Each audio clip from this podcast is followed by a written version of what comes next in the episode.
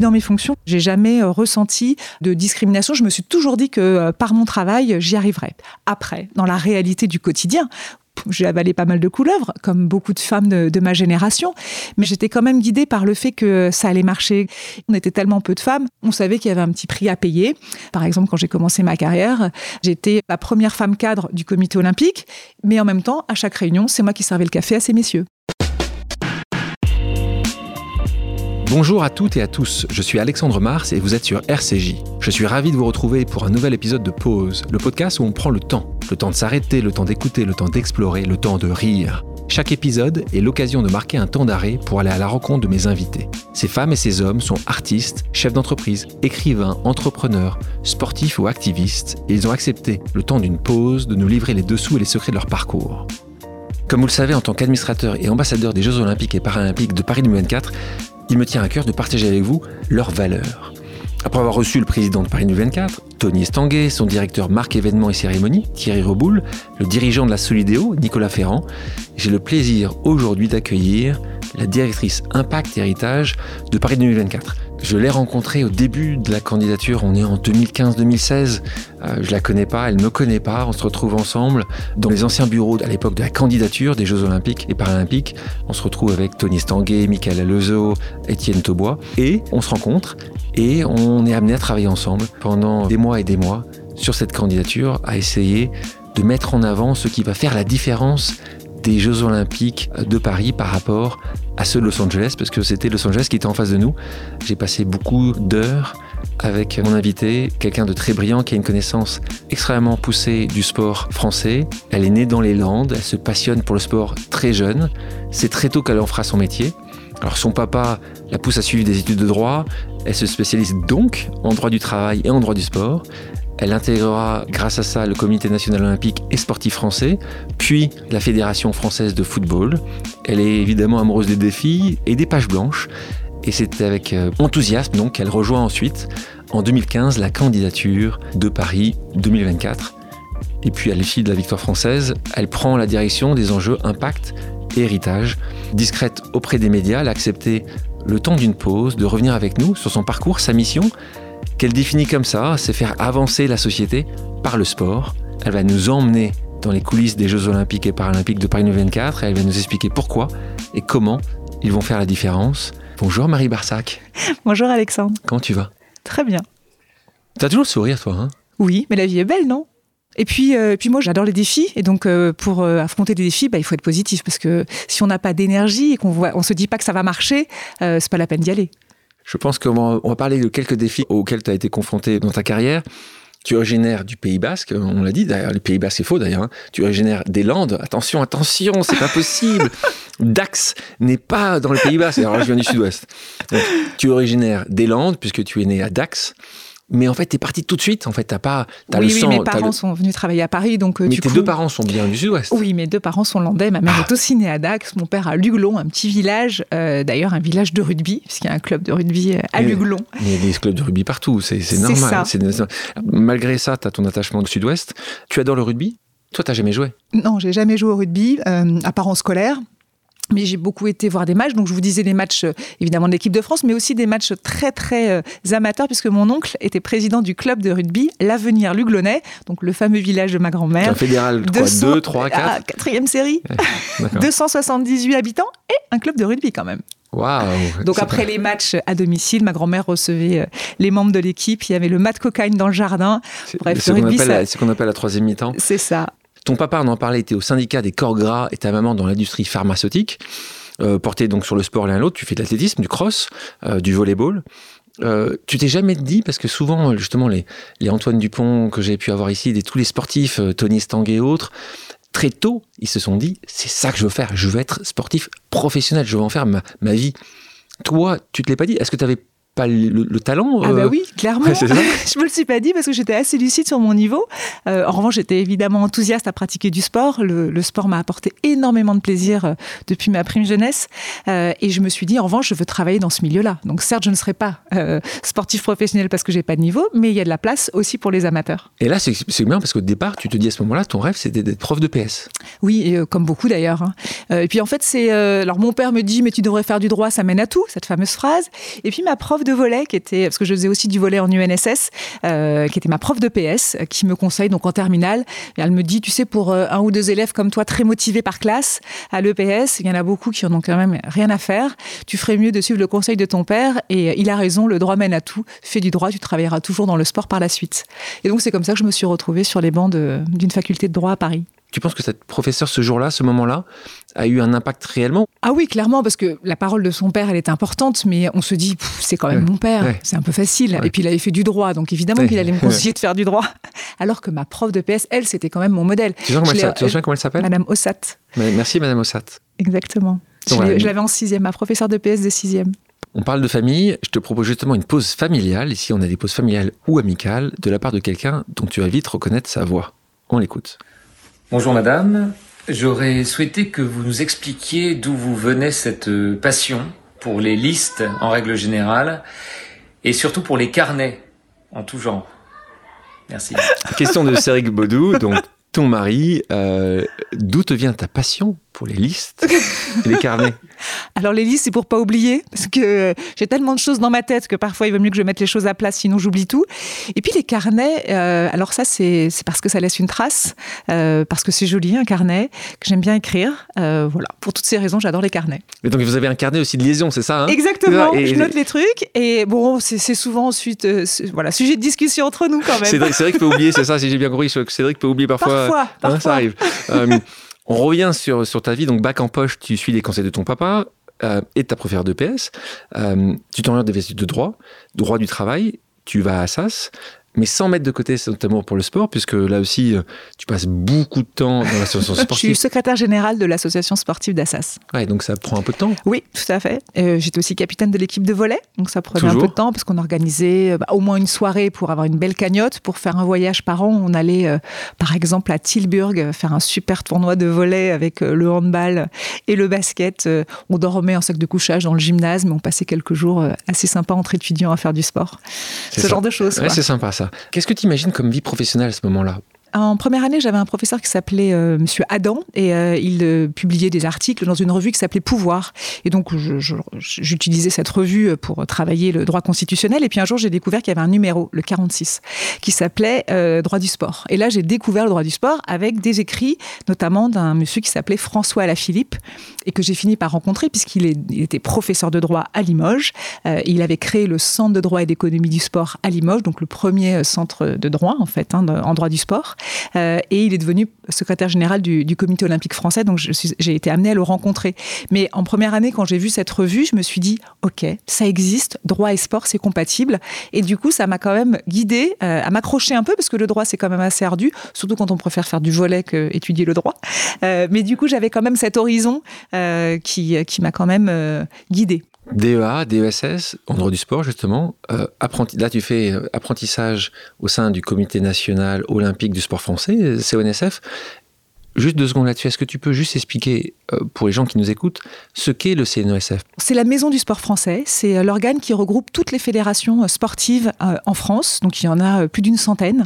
Elles peuvent être inscrites aux Jeux olympiques, mais ou alors elles ne le sont pas, des fédérations sportives qui, par exemple comme le karaté ou comme les fédérations du sport universitaire ou, l'UNSS qui est aussi une, fédération pour les collèges et les lycées. Le CNOSF, sa mission principale, c'est de représenter le Comité international olympique en France et puis également euh, d'accompagner les délégations françaises à participer aux Jeux olympiques, euh, mais aussi aux Jeux de la jeunesse, euh, aux Jeux européens, puisqu'il y a différentes compétitions sportives internationales qui sont organisées par le, le CIO. Donc là, tu restes une dizaine d'années. Est-ce que tu es d'accord pour dire qu'aujourd'hui, c'est pas très clair ce que ça fait exactement Est-ce que tu crois que c'est une question de communication? Justement, il y a trop de fédérations. C'est vrai, et en même temps, euh, ce qu'on attend quand même du sport, c'est plutôt euh, que les athlètes performent pour le grand public. Hein. Euh, et ça, c'est la responsabilité des fédérations. Donc, c'est normal que le CNOSF soit aussi un, peu en retrait, parce que quand on parle des médailles, c'est le travail qui est fait par les fédérations, par les cadres techniques dans les fédérations qui amènent les médailles. le comité olympique a un rôle aussi sociétal qui est effectivement un peu moins connu. Mais là, c'est l'enjeu, évidemment, de Paris 2024, de mieux faire connaître ce que tu disais tout à l'heure, le rôle social du sport, comment le sport peut euh, mieux euh, euh, répondre aux défis de notre société, peut mieux accompagner un certain nombre de défis autour de l'éducation, de l'inclusion. Ça tombe bien parce que c'est des sujets sur lequel tu travailles justement dès ces premières années au, comité national olympique, puisque tu travailles sur ces sujets d'emploi, de formation, de qualification dans le mouvement sportif. D'ailleurs, tu as participé à la création de l'IFOMOS, l'institution de formation du mouvement sportif. Tu peux nous expliquer la mission de cette structure? C'est un institut de formation qui a été créé pour accompagner le mouvement sportif à développer ses compétences, pour que le mouvement sportif se professionnalise encore plus, puisque on était à une époque où la convention collective du sport venait d'être signée. Donc l'IFOMOS a été créé à peu près en, 2006, je pense, euh, au moment justement où cette convention collective existe et du coup euh, créer une filière sport. Euh, il y a des salariés qui peuvent se projeter dans une carrière professionnelle dans le sport de façon beaucoup plus durable. Et donc pour accompagner ce développement de carrière, il faut des formations pour évidemment développer ses compétences qui existe toujours aujourd'hui. Il va connaître euh, une nouvelle naissance euh, au lendemain de Paris 2004, puisque euh, Brigitte Henriquez et le CNOSF actuel travaillent ardemment à capitaliser sur également les, formations qui sont proposées pour les volontaires, qui sont portées par l'Académie 2024, qui va laisser en héritage un institut de formation du mouvement sportif qui sera porté par le CNOSF. Donc ça, ça sera un vrai héritage du CNOSF des Jeux de Paris 2024. Ces derniers temps, on a aussi parlé du CNOSF parce qu'il y a eu des soucis de gestion interne. Comment tu as vécu ça quand la présidente euh, Brigitte Henriquez se sépare de son secrétaire général?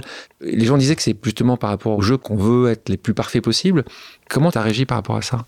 C'est sûr qu'aujourd'hui, euh, on va accueillir les Jeux dans, un an et demi, même pas, euh, moins d'un an. on a besoin d'avoir un mouvement sportif fort et uni. donc c'est assez, assez déplorable ce qui se passe. Maintenant, la réalité, c'est qu'il n'est pas facile d'être une dirigeante sportive. Euh, et euh, Brigitte Henriquez a quand même beaucoup de mérite de, de présider le, comité olympique et moi je tiens à, saluer quand même son rôle. C'est pas si facile de fédérer 109 euh, fédérations parce que c'est quand même 109 fédérations.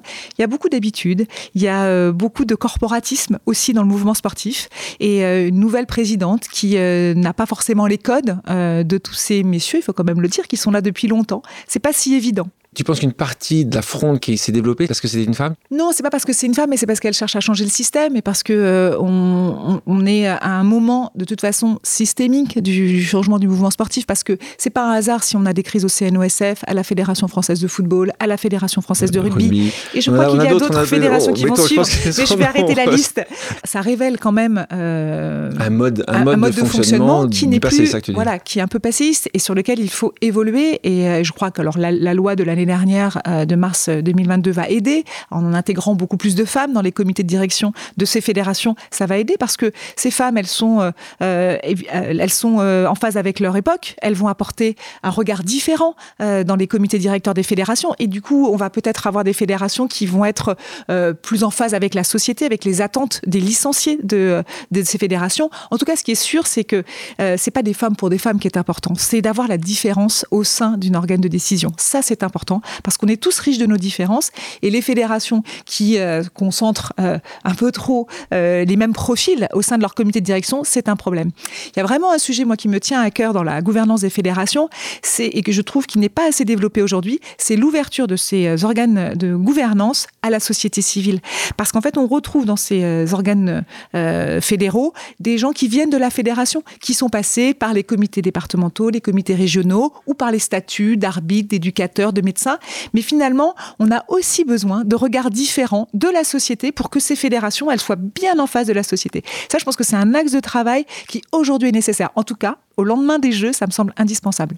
Brigitte Henriquez était auparavant à la Fédération française de football, euh, fédération que tu vas rejoindre juste après. Là aussi, scandale hein, avec l'ancien président qui était totalement dépassé par les événements depuis quelques années. C'est des choses que tu avais perçues.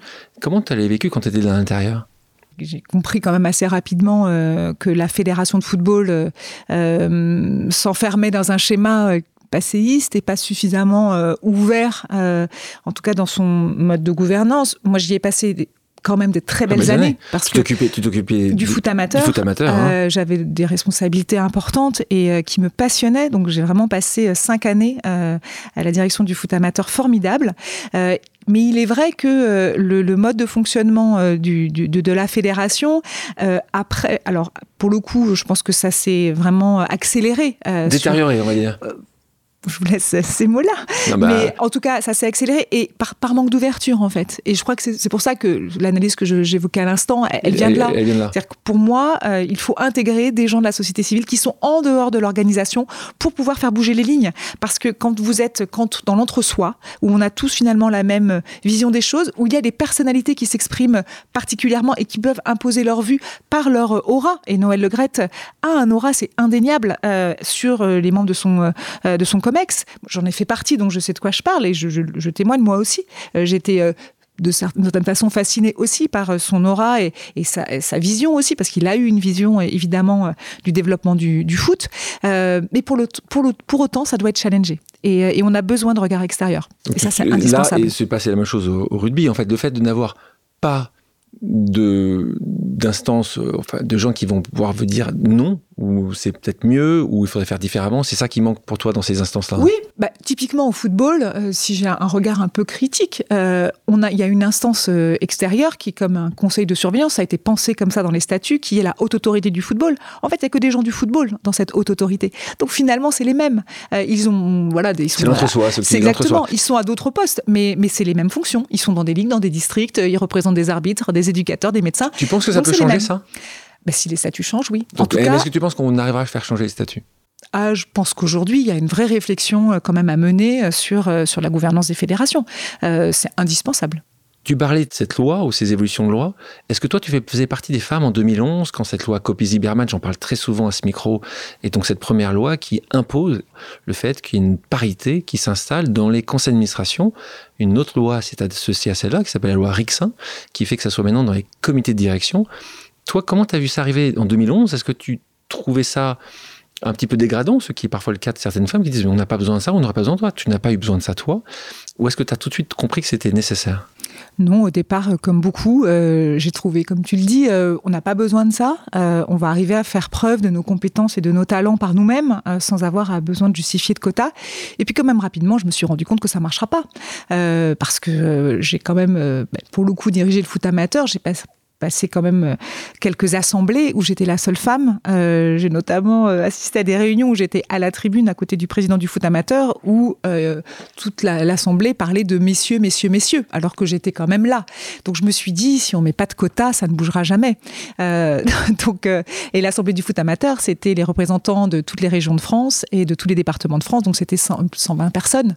et vous n'avez pas une femme dans ces 120 personnes. Donc les quotas sont indispensables dans le sport pour faire évoluer les choses.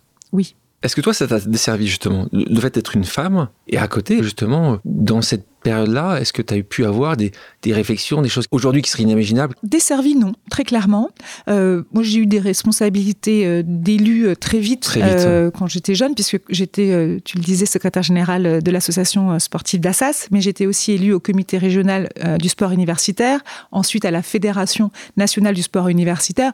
J'ai jamais compris, le, le sujet du genre pour moi n'était pas un sujet. Après, j'étais au bureau de mon club de volet, la section volet du Stade français, j'étais dans le bureau et là aussi, c'est fille ou garçon, peu importe.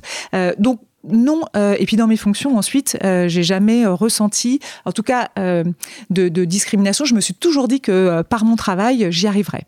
Après, dans la réalité du quotidien, j'ai avalé pas mal de couleuvres, comme beaucoup de femmes de, ma génération. Mais encore une fois, euh, j'étais quand même guidée par le fait que ça allait marcher, que j'allais faire mon trou, que j'allais y arriver. Et puis, euh, pour moi, c'était le schéma, puisque de toute façon, on était tellement peu de femmes, on savait qu'il y avait un petit prix, à payer.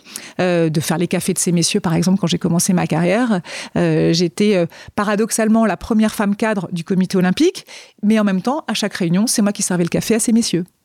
Mais alors, c'est pas grave. Moi, je le vivais pas mal, en fait. Je le faisais. C'était quasiment, c'était quasiment, pour toi, c'est quasiment normal à l'époque. Ben, c'était comme ça. Par exemple, je me souviens d'une réunion euh, de négociation de la convention collective. À l'époque, euh, les syndicats, d'ailleurs, c'est quand même encore le cas, étaient tous dirigés par des hommes. Et donc, un jour, je prends la parole et un des représentants syndicaux dit euh, Nous ne prendrons pas la, la prise de parole de Marie Barsac puisqu'elle n'est là que pour faire le secrétariat alors que j'étais. Euh, c'est toi qui menais le. Et bah, j'étais en tout cas autour de la table comme les autres à pouvoir m'exprimer. J'avais un mandat pour pouvoir m'exprimer. Et donc quand tu as ça, quand as cette réflexion là. Comment tu réagis sur le moment? Alors sur le moment, je ne dis rien parce qu'il n'y a que des hommes autour de la table et que je ne me sens pas. Ça sert à rien. Ça sert à rien. En revanche, je suis allée voir ce monsieur derrière et je lui ai dit je vous rappelle que j'ai autant de légitimité que vous à prendre la parole à ce type de réunion. Voilà. Euh, il m'aimait pas particulièrement. Je pense qu'il était profondément misogyne, euh, mais c'est pas grave. Et en fait, je crois qu'on était dans cette génération-là. On a tu vois une évolution quand même? Tu vois vraiment une évolution, vraiment. Carrément. Ah bah déjà dans mes fonctions aujourd'hui, euh, plus jamais je me retrouve euh, dans ce type de situation. C'est peut-être un peu l'âge aussi. Oui. Euh, encore une fois, tu es très jeune, hein, mais, mais peut-être que c'est, peut-être que, tu, que c'est, tu crois que c'est aussi ça? Non, la société a énormément changé quand même. Et puis il faut, dire que à Paris 2024 et dans les fonctions que j'exerce aujourd'hui, je n'ai plus cette situation où je suis une femme en minorité. Il y a autant de femmes que d'hommes dans beaucoup de réunions auxquelles je participe. Et ça, tu l'as vu une évolution. Mais en revanche, mettons Paris 24 de côté, le COJOP de côté. Dans les fédérations, c'est encore trop souvent le cas. On le voyait dans certains sports, dans beaucoup de sports d'ailleurs.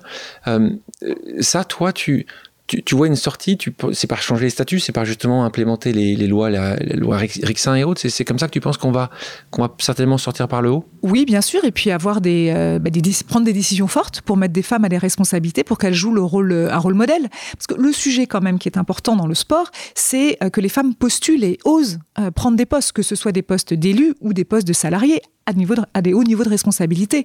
Et il y a beaucoup d'autocensure chez les femmes. En fait, c'est le sujet de oser. Euh, on en parle souvent entre nous. Euh, et ça, euh, c'est un, vrai, un vrai enjeu. Vous avez aujourd'hui des présidents de fédération. Je prends typiquement le discours que j'ai entendu hier du président de la Fédération française de voile, qui expliquait que quand il a constitué sa liste, il passait des coups de fil à des hommes. En deux minutes, les, les hommes disaient OK, je suis partant, je m'inscris sur ta liste. Pour des femmes, une heure et demie de conversation téléphonique pour leur dire Mais oui, tu es compétente mais oui, c'est conciliable avec ta vie privée, euh, avec le fait que tu aies des enfants, etc.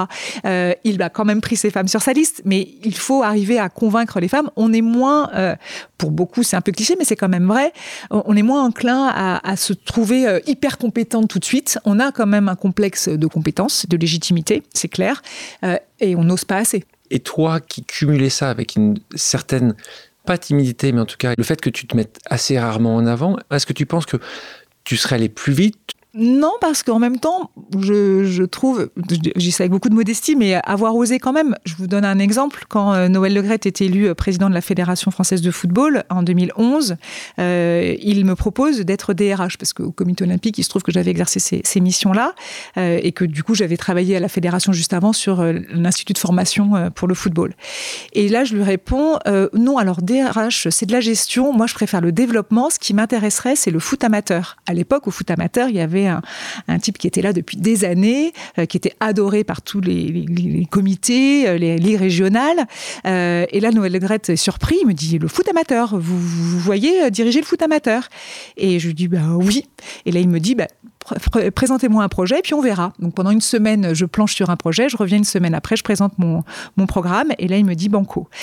Ah, franchement, j'ai osé ce jour-là. Je me suis étonnée moi-même euh, à oser. Euh... Ouais, aurais pu dire oui, DRH, je suis content et je continue un peu ce que je sais faire. Et, en fait, euh, bah, j'ai jamais regretté d'avoir osé. Après, dans la petite anecdote, ce qui est assez rigolo, c'est que du coup, je suis trop contente de prendre le poste. On avait un projet de bébé avec Cédric. Euh, et je dis bon, on va retarder le projet euh, un an, le temps que je prenne mon poste. On part en vacances, c'était début juillet. Et puis, euh, je me rends compte que je suis déjà enceinte. Et donc, je rentre de vacances. Et là, je suis super gênée parce que du coup, je me dis, ah là là, la foot amateur, il y a que des hommes. J'arrive, je ne suis pas une footballeuse. Et tu pars en congé mat. Et là, je pars en congé mat. C'est la catastrophe. Ils vont jamais accepter ça. Donc, je vais voir Noël Legrette et je lui dis, président, écoutez, je suis désolée, je suis enceinte. donc, je reprends prends mon poste de directrice euh, de l'Institut de formation du foot. Vous allez trouver quelqu'un d'autre pour le foot amateur. Euh, merci de m'avoir proposé, mais là, vraiment, je comprendrais que euh, vous soyez très embêté de nommer une femme enceinte. Et là, il me répond, mais Marie, rassurez-moi, vous avez toute votre tête. Vous n'avez pas tout de suite perdu des neurones, vous n'êtes pas devenue impotente parce que vous êtes enceinte. Vous allez pouvoir travailler. Et je lui dis, ben oui. Bon, et eh ben alors, vous allez travailler. Quand il faudra s'arrêter, vous accoucherez, et puis vous reviendrez et vous prendrez votre poste. Bah, ce, que tu me, ce que tu me dis me réconcilie un petit peu avec euh, l'ancien président de la FFS, Noël Legrette, parce que tout ce que j'ai pu entendre, lire ces derniers temps sur euh, euh, cet ancien président était quand même assez éloigné de ce que tu décris ici. Mais c'est tout le paradoxe de Noël Legrette, parce qu'il faut quand même dire qu'en 2011, il nomme Florence Adouin directrice générale, Brigitte Henriquez secrétaire générale et moi-même au foot amateur. C'était une révolution à la fédération. Et il nous a nommés, euh, sincèrement, euh, il ne faut pas dire n'importe quoi. Je ne pense pas qu'il nous ait nommés euh, parce qu'il nous trouvait jolis, séduisants, tout ce que vous voulez, ce qu'on a pu dire. je crois qu'il avait la conviction qu'on allait travailler et ce qu'on a fait chacune à notre niveau. Et encore une fois, je dis ça avec beaucoup de modestie. Hein. Et puis Noël Legret, il a aussi, il faut le dire aussi, de mettre à son crédit, beaucoup œuvré pour le développement du foot féminin. Il a quand même osé candidater à la Coupe du Monde féminine pour en faire un, levier de développement du foot féminin. Qui a lieu en France. Euh, Après, il est effectivement, il a un comportement pas en phase avec son époque, c'est autre chose. Ça, c'est certain. On parlait des femmes dans le football. Euh, quelqu'un qui t'apprécie beaucoup et que, que j'apprécie aussi énormément, euh, c'est Nathalie Bois de la Tour, parce que Nathalie a, a, été justement une de ces premières femmes présidente, coprésidente pour être précis, coprésidente de la Ligue nationale de football. Ça a été aussi un parcours pour elle et un chemin de croix, je devrais dire. Euh, et je te propose une pause amicale où Nathalie va te poser une question. Bonjour Marie, j'ai une question très simple pour toi. Comment fais-tu pour arriver à tout gérer, ta vie professionnelle, ta vie euh, personnelle, familiale, avec tes quatre filles, et ceci toujours en gardant le sourire? Merci de partager ton secret avec nous. Donc les gens, Marie, veulent ton secret. Alors j'ai la chance d'avoir pas mal d'énergie. Euh, voilà, on vous dira. Alors ça peut être positif, comme ça peut être aussi. Euh, Cédric vous dira que je suis un peu suractive. Euh, Fatigant parfois. Voilà, un peu fatigante parce que j'ai toujours envie de faire plein de choses et que je suis enthousiaste sur la première idée qui passe. J'ai envie de, de, faire la chose.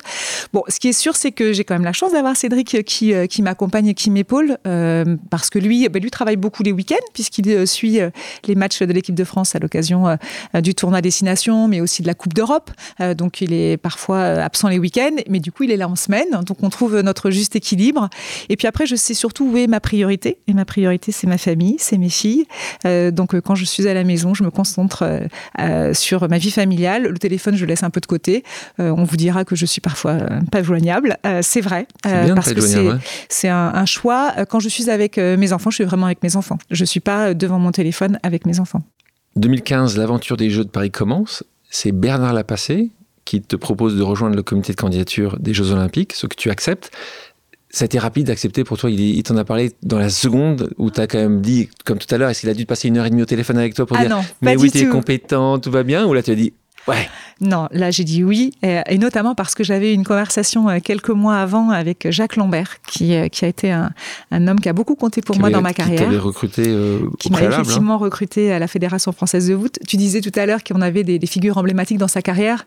on parlait de Madame Ossat, ma professeure de PS, mais Jacques Lambert a... Quel grand monsieur. Un grand monsieur qui, donc, qui a été mon, mon directeur général à la Fédération de foot et qui à l'époque dirigeait le, la SAS de l'Euro 2016.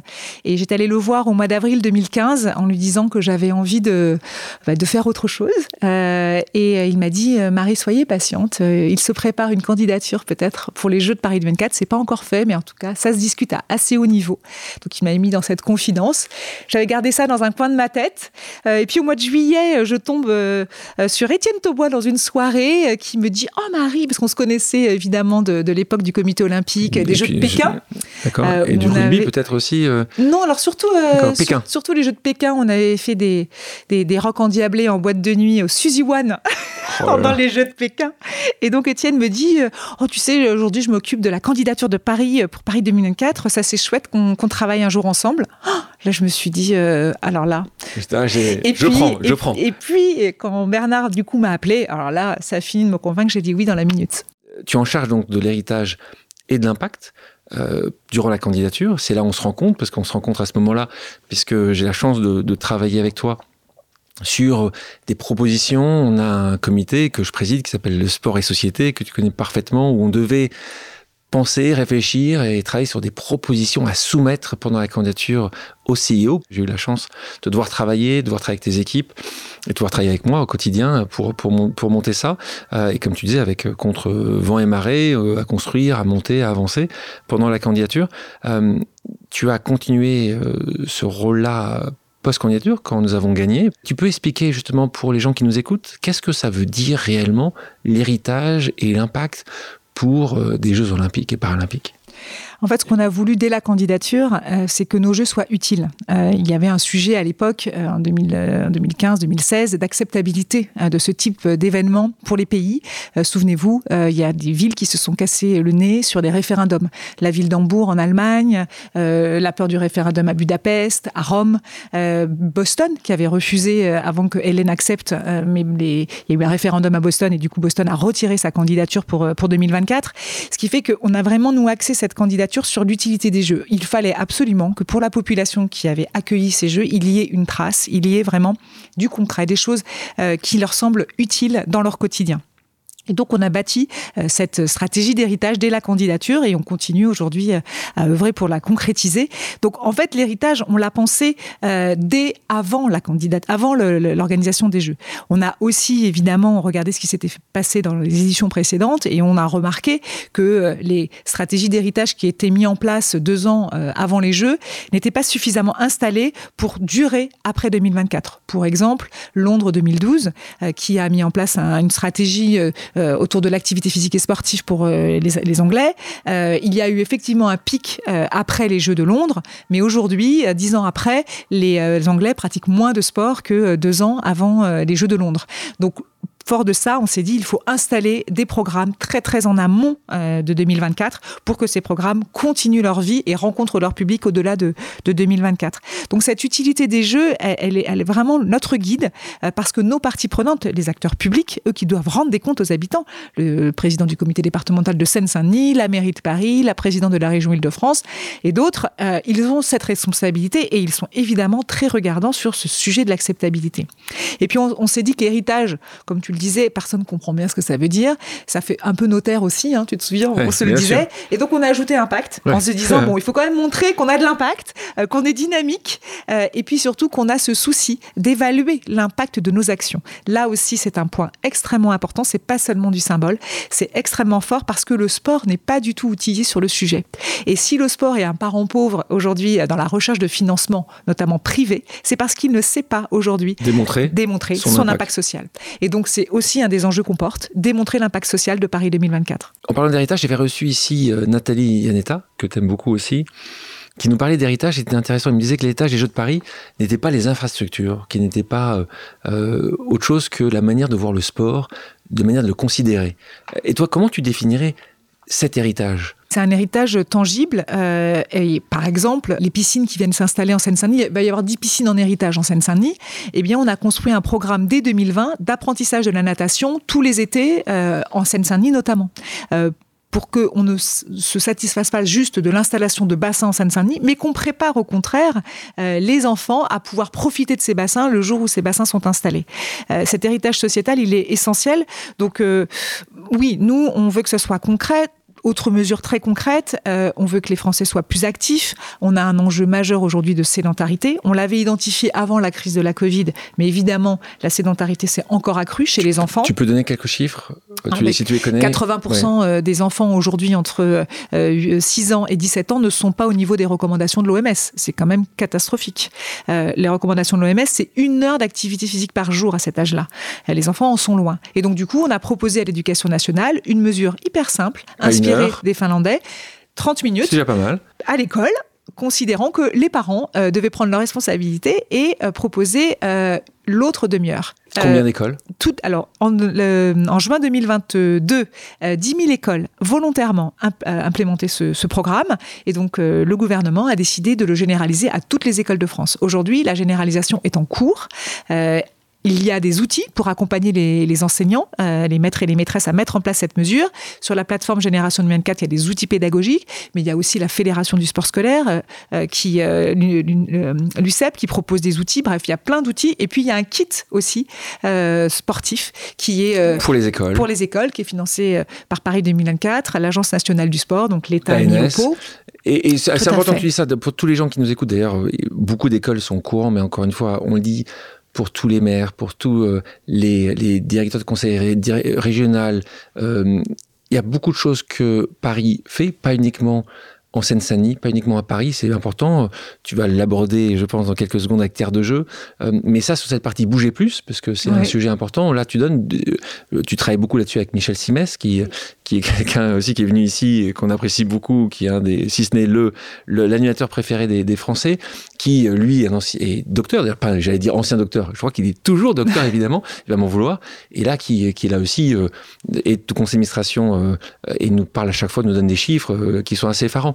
Tu as d'autres chiffres justement qui pourraient, nous, je crois que c'est quasiment 50% des Français sont aujourd'hui soit en obésité, soit obèses, soit en surpoids. Oui, vous avez aujourd'hui dans les chiffres effarants, vous avez 70% des femmes adultes qui ne sont pas au niveau des recommandations de l'OMS, là aussi, versus 42% des hommes. Donc on voit qu'il y a une vraie distorsion entre les femmes et les hommes. Alors vous avez des études qui vous disent que euh, c'est grosso modo euh, pareil euh, sur la pratique occasionnelle, mais nous, ce qui nous intéresse, c'est la santé. Et sur, sous l'angle de la santé, c'est 70%, c'est l'ANSES qui le, qui le dit depuis l'année dernière. Donc ça, ça nous, ça nous interroge énormément. Et donc, du coup, il faut trouver des solutions pour que les femmes pratiquent plus d'activités physiques et sportives.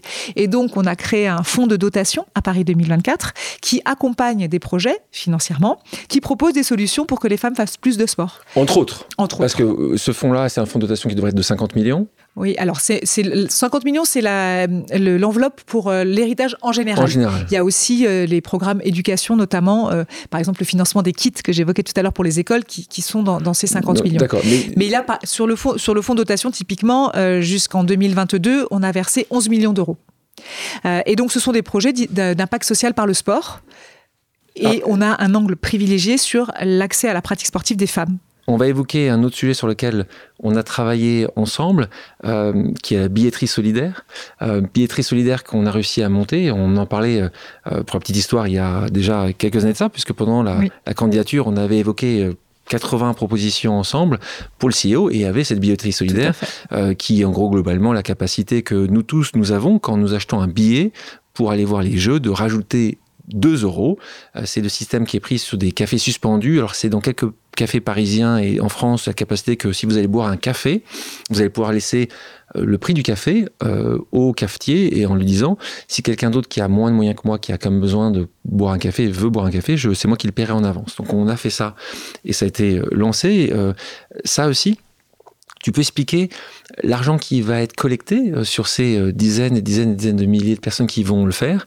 Qu'est-ce que Paris 2024 euh, va, va, en faire après En fait, on a choisi le Secours populaire comme, euh, comme opérateur pour euh, que le Secours populaire puisse donner accès aux personnes avec lesquelles il travaille, les bénéficiaires finalement des aides du Secours populaire, puissent aller au jeu.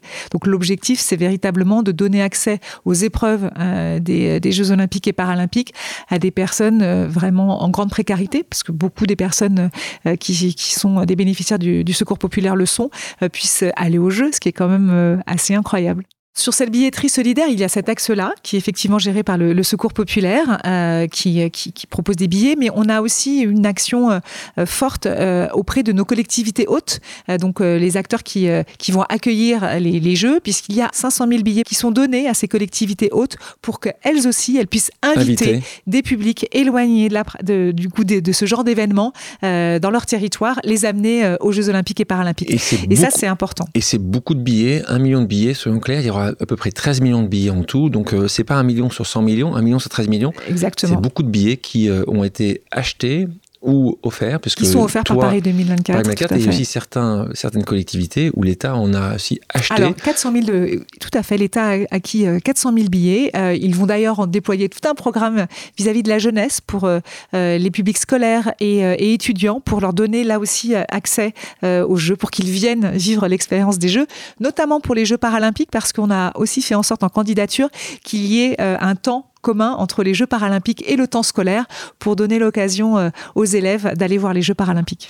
Alors là, on parle de ton programme Bouger Plus, qui justement permettre de faire, les, euh, faire que les Françaises et Français puissent plus bouger. On parlait de ton faute de dotation.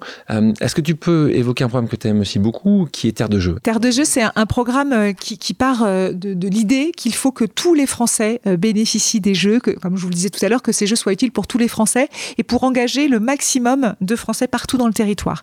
Et, les territoires, pas seulement ceux qui, ont, qui, vont accueillir des compétitions. Et donc, on a lancé un, label qui s'appelle Terre de Jeu 2024, qui est porté par la direction de l'engagement. Mon collègue collègue Romain Lachance porte ce dispositif avec beaucoup d'enthousiasme et de succès. et ce, ce, programme, en fait, permet aux collectivités de mener des actions pour faire résonner les jeux dans leur territoire. Ça peut être des actions de célébration. Donc là, on les encourage pendant les jeux à créer des sortes de fan zones dans leur territoire qui vont être des clubs 2024 pour évidemment diffuser les épreuves des jeux, mais aussi créer des temps festifs autour des jeux. Mais en amont des jeux, euh, ça peut aussi être euh, des, euh, une mobilisation de ces collectivités pour participer à la semaine olympique et paralympique et mobiliser leurs écoles à mettre plus de sport dans le quotidien des élèves, à proposer de l'activité physique et sportive dans l'espace public en mobilisant le tissu associatif de leur territoire sportif pour qu'ils proposent cette euh, pratique sportive gratuite dans l'espace public. Donc c'est toute une dynamique en fait qu'on encourage en amont des jeux pour mettre plus de sport dans le quotidien des habitants de ces territoires. Marie, je te propose une autre pause amicale. Là, chaque fois maintenant tu écoutes sans dire mais qui va me poser une question? On l'écoute. Salut Marie. Alexandre m'a gentiment proposé de te poser sa question surprise traditionnelle et j'ai décliné parce que je me disais que d'autres feraient ça bien mieux, mais il a insisté exactement comme il sait faire. Et donc j'ai accepté. Je me suis demandé quelle question te poser et j'ai trouvé la réponse à un pot de départ la semaine dernière d'une des figures de Paris 2024. À cette occasion, j'ai demandé à un de nos chefs euh, ce qu'il faisait tenir et il m'a répondu que c'était le sport. il était sincère, il pensait à sa sortie à vélo et je me j'ai la même question pour toi. Qu'est-ce qui te fait tenir? Qu'est-ce qui te donne cette niaque euh, pour euh, retourner chaque matin au turbin, euh, transformer des promesses en réalité, convertir des, voilà, des, ambitions en, programmes qui changent la vie des gens et, relever tous les défis que ça emporte parce qu'ils sont nombreux en interne, en externe, comptables, budgétaires, politiques, institutionnels. Ils ne manquent pas de se présenter. Et, et pourtant, tu y retournes chaque matin. Ma question, c'est quelle est ta recette secrète? Damien Combrodé-Blassel, qui est directeur général du fonds de dotation Paris 2024, directeur délégué Impact Héritage chez Paris 2024, ton bras droit, euh, avec qui on a beaucoup travaillé sur le lancement de ces billetteries solidaires, quelqu'un de, de, de, de, qui, de, confiance et qui te livre et qui est très sympa en plus. Tu as la réponse là euh, en fait, j'y crois. L'amour, l'amour. Non, non, j'y ah, crois. Je crois à tous ces programmes. Je crois vraiment qu'ils vont, euh, qu'ils vont changer le quotidien de, de, beaucoup de gens. oui je suis une éternelle optimiste et, et je crois que euh, c'est le bon moment. À chaque fois, je trouve, je suis arrivée, je pense, à un euh, moment du, développement du sport assez incroyable. Euh, en 98, quand j'ai commencé à travailler dans le sport, c'était vraiment le début de la professionnalisation. Le sport à l'époque était vraiment géré par des bénévoles. Dans les fédérations, il y avait quelques salariés, mais c'était assez peu, pas mal de cadres techniques, des assistantes administratives, mais c'était pas encore très structuré. Et moi, je suis arrivée à ce moment-là des emplois jeunes, qui étaient des emplois aidés par l'État euh, qui ont permis d'embaucher dans les fédérations notamment beaucoup de diplômés. Moi, j'ai été emploi jeune euh, du comité olympique. C'est comme ça euh, que j'ai commencé ma carrière. On était 12 diplômés au, sein du comité olympique pour développer le comité olympique. Et en fait, on a tous participé à ce mouvement où il y a eu des salariés dans le sport. Et en fait, comme je, ben, je, suis de cette génération, à chaque fois, ben, je, je, suis dans cette dynamique-là. Et il y a beaucoup de choses à faire. Mon père me disait, parce qu'il il était un peu sarcastique, au royaume des aveugles, les borgnes sont rois bye. Pour me dire que j'avais choisi le bon créneau. Parce que quand je lui disais que je voulais travailler dans le sport, il me disait oui, bah, c'est facile, le royaume des aveugles, les borgnes sont rois. C'est pas terrible, donc tu vas pouvoir t'imposer. Exactement. Et sympa, papa. Et mais en fait, c'est vrai, euh, parce qu'il y a beaucoup de choses à faire. Alors, au-delà de, des aveugles et des bornes, mais c'est surtout qu'il y a plein de choses à faire. Le champ du possible est dingue. Euh, et je le disais tout à l'heure sur euh, la capacité du sport à faire sa révolution pour, et ça, ça, ça tient à cœur à tirer au bout cette expression, mais c'est vrai pour mesurer son impact social, pour faire prendre conscience aux Français, mais surtout aux financeurs, qu'il faut investir dans le sport parce que le sport, c'est un levier formidable pour changer les choses. Tu parles de Thierry Reboul dans ce podcast. Il nous disait, directeur exécutif marque et cérémonie d'ouverture de Paris 2024, il disait, lui, il avait des projets qu'il avait adorés. D'ailleurs, il en a implémenté beaucoup. La piste d'athlétisme sur la Seine, qui était juste incroyable. Le parc sportif urbain sur la place de la Concorde avec deux scènes centrales. Euh, et puis, de côté, avec Nicolas Ferrand, pour lui, c'était la piscine olympique. La piscine olympique, euh, la manière dont tu sais à chaque fois qu'il nous en parle, sa structure en bois, il nous en parle, c'est voilà, d'un romantisme absolu, un bijou pour lui. Toi, ce serait quoi ton ouvrage préféré? Je ne sais pas si j'ai un ouvrage préféré, mais en tout cas, je prends un plaisir énorme euh, à aller voir euh, les bénéficiaires de tous nos programmes. Ce matin, j'étais à l'île Saint-Denis, un territoire très populaire, et j'étais à la rencontre des lauréats d'un appel à projet qui s'appelle Insersport 93, qui est porté par le comité départemental, le conseil départemental, et qu'on cofinance via notre fonds de et qui permet à des personnes bénéficiaires du RSA de se remobiliser par le sport. parce qu'on leur propose du coup du sport, eh bien ça les aide à se remobiliser, à se lever le matin, mettre le réveil, avoir une discipline pour aller vers l'emploi et pour les amener vraiment vers l'emploi et notamment les, opportunités des jeux. eh bien quand on rencontre ces jeunes, puisque c'était beaucoup de jeunes ce matin, moi ça me donne une banane et une énergie folle. Et c'est pareil quand je vais dans une école qui met en place les 30 minutes et que euh, la directrice d'école me dit Ah, mais depuis qu'ils font les 30 minutes, euh, ils, sont, beaucoup plus concentrés. Ils sont oui, ils sont sages, ils sont beaucoup plus concentrés. et j'ai plus, voilà, je travaille beaucoup plus efficacement dans ma classe. Mais alors là, mais euh, je suis aux anges et, et c'est ça les moteurs en fait. On parle de, des Jeux olympiques, des Jeux paralympiques. Justement, on sait qu'il y a moins de médiatisation pour les Jeux paralympiques. Beaucoup de choses sont faites chez Paris 2024 pour justement changer la donne. Ça va de la mascotte, ça va au logo, ça va dans beaucoup, beaucoup de choses. Euh, toi, quand tu parles d'héritage, euh, comment tu penses que cet héritage, elle va, il va rester sur le long terme justement pour ces Jeux paralympiques là où tu as raison, c'est que la première attente du mouvement paralympique, c'est que les Jeux euh, servent à développer de l'offre de pratique euh, pour les personnes en situation de handicap, pour que à proximité de chez eux, ils aient une offre de pratique euh, réelle. Parce que on avait mené une enquête en 2019 qui avait révélé que les premiers freins finalement les plus importants pour les personnes en situation de handicap, pourquoi elles font pas de sport, c'est qu'il n'y a pas d'offre. Il n'y a pas suffisamment de sport qui leur plaisent, qui ont envie, sur lesquels ils ont envie de, de, de, de s'investir. Et puis le deuxième enseignement qu'ils nous ont donné à travers cette enquête, c'est aussi de dire que les clubs n'étaient pas suffisamment accueillants, euh, qu'on avait quand même un sujet autour euh, du handicap en France, qu'on savait pas forcément être à l'aise euh, pour accueillir des personnes en situation de handicap. Et donc on a eu cette idée avec le CPSF, la ville de Paris, de créer ce qu'on appelle les clubs à l'époque para-accueillants, un concept très simple de formation d'éducateurs sportifs de clubs à accueillir des personnes en situation de handicap et de formation des membres du club, les dirigeants, à accueillir des personnes en situation de handicap pour finalement lever toutes les, euh, les initiés qu'on peut avoir euh, sur euh, la, gêne qu'on peut avoir à accueillir des personnes en situation de handicap en se disant, on va proposer aux plus gros clubs parisiens, bah, du coup, d'accueillir des personnes en situation de handicap. Et ça a marché. il y a un certain nombre de, de grands clubs parisiens omnisports qui ont développé euh, ce volet-là, donc club para-accueillant. Euh, le projet s'est étendu à la Seine-Saint-Denis et puis, euh, fort des bons résultats, l'État a décidé d'accompagner la création du coup de 3000 clubs inclusifs, puisque maintenant il s'appelle Club Inclusif, d'ici 2024.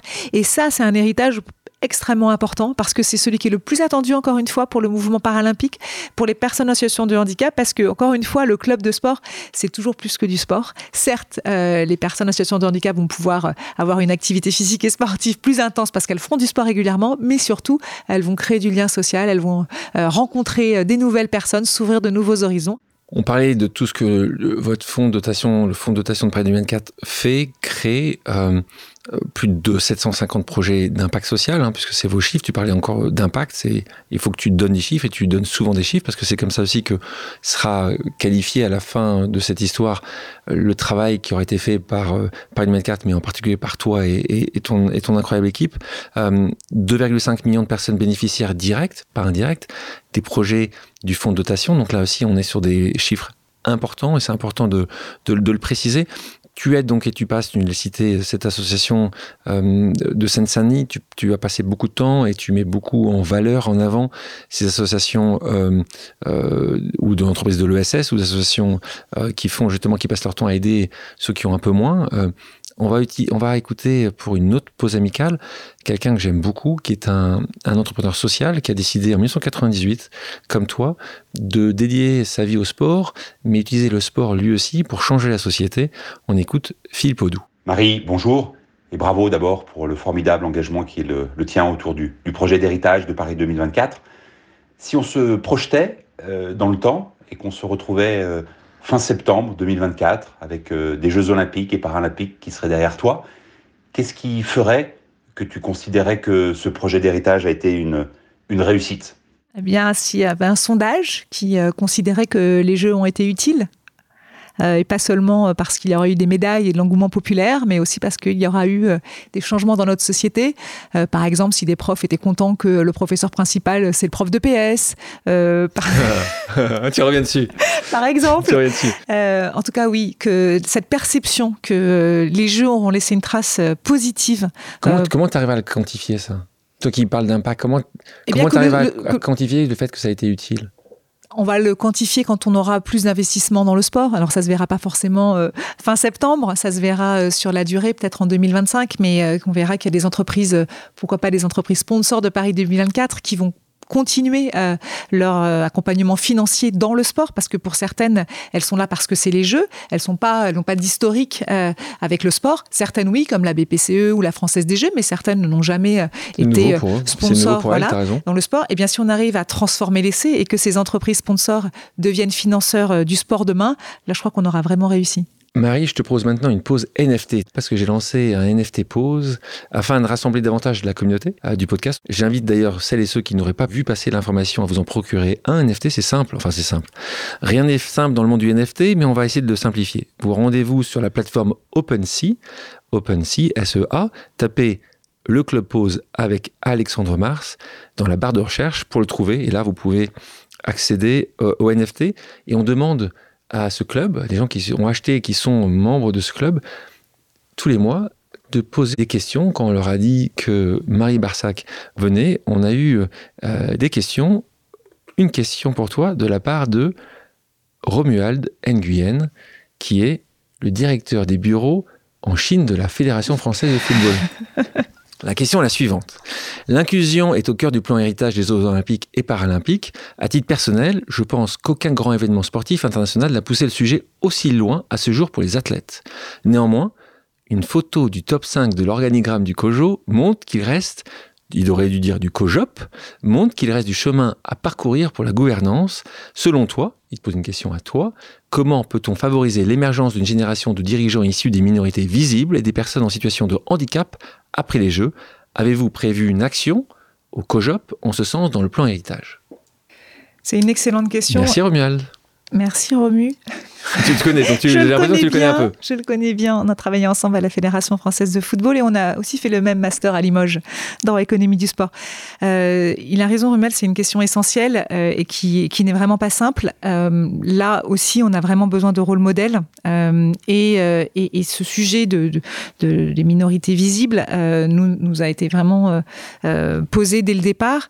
On a pris du temps au départ de la, du recrutement de Paris 2024 pour aller chercher des publics. Moi-même, dans mon équipe, j'ai j'ai pas mal de, de personnes venant d'horizons différents. J'ai une olympienne, un paralympien des personnes qui vivent en Seine-Saint-Denis, des personnes qui vivent à Paris, des gens qui viennent de province, euh, pour avoir cette euh, équipe euh, vraie diversité. voilà, diverse qui amène justement ce regard dont on a besoin différent et qui permet de challenger les projets, les programmes, parce qu'on a besoin d'avoir cette vision très différente de notre société.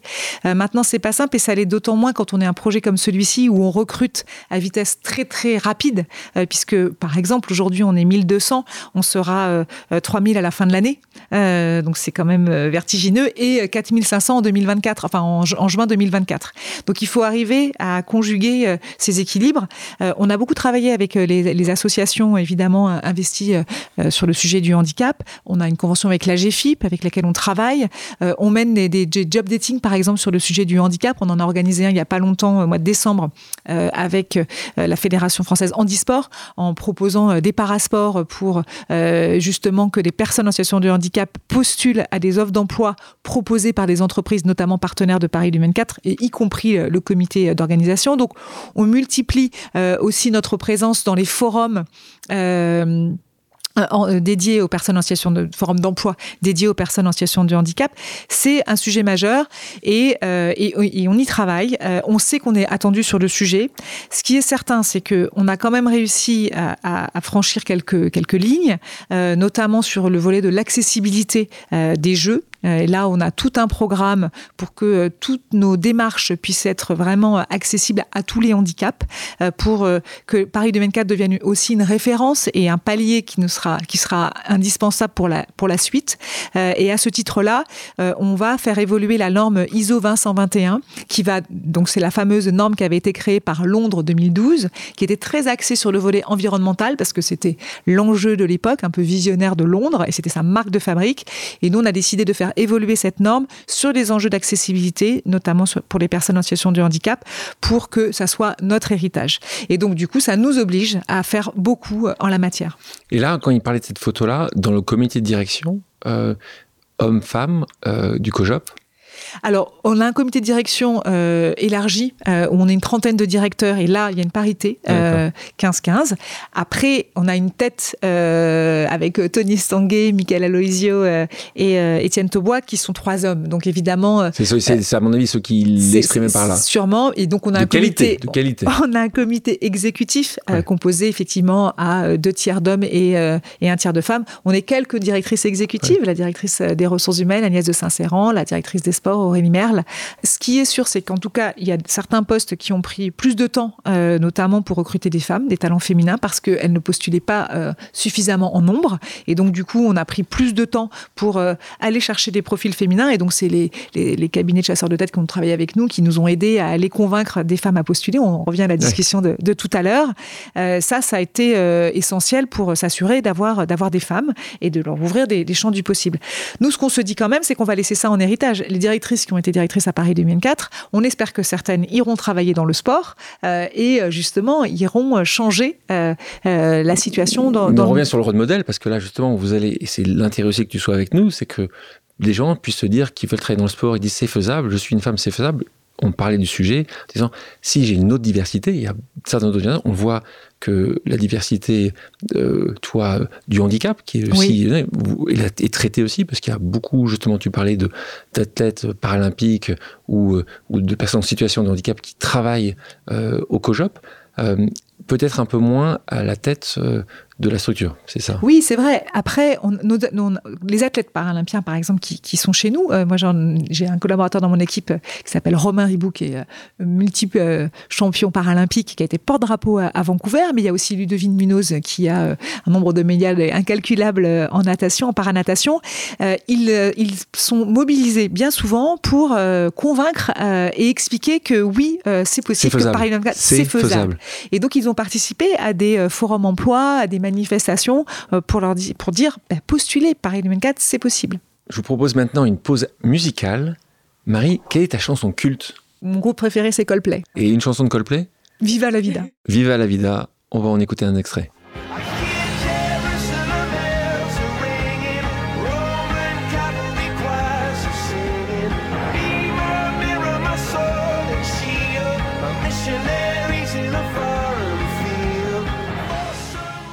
Merci Marie d'avoir accepté mon invitation. Avec grand plaisir.